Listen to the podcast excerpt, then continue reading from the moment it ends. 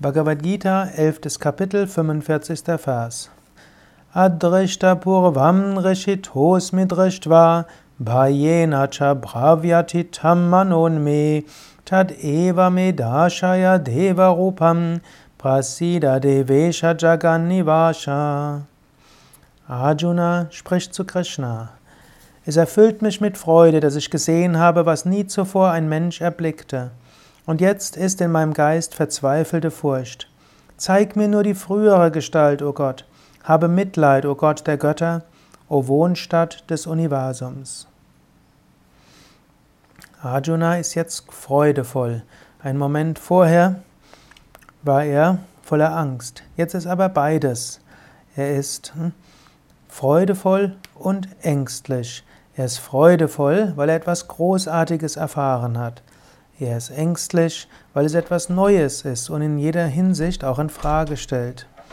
So bittet er Gott um Mitleid und macht, so macht Arjuna genau das, was man machen kann, wenn man in irgendwelchen Problemen ist. Wenn man auch tiefere oder höhere Erfahrungen gemacht hat, wenn man Energieerfahrungen hatte, egal was für eine Erfahrung. Es gilt, sich an Gott zu wenden. Gott ist immer das, die Zuflucht. Du kannst überlegen, ob du gerade jetzt in diesen Tagen in einer besonders schwierigen Situation bist. Die meisten Menschen haben das Gefühl, dass sie in schwierigen Situationen sind. Überlege und bringe es Gott dar. Wenn du weißt, dass das, was kommt, von Gott kommt, kannst du es mit Freude annehmen. Und wenn das, was du tust, dich mit Furcht erfüllst, weil du nicht weißt, wie du damit umgehen kannst und ob du es richtig machst, bringe es Gott dar. Du kannst Vertrauen haben, du kannst loslassen.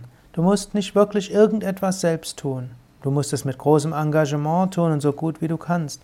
Aber letztlich musst du es nicht selbst tun, denn Gott wirkt durch dich hindurch. Und du kannst diese Erfahrung machen. Du kannst aus diesem Geist heraus leben.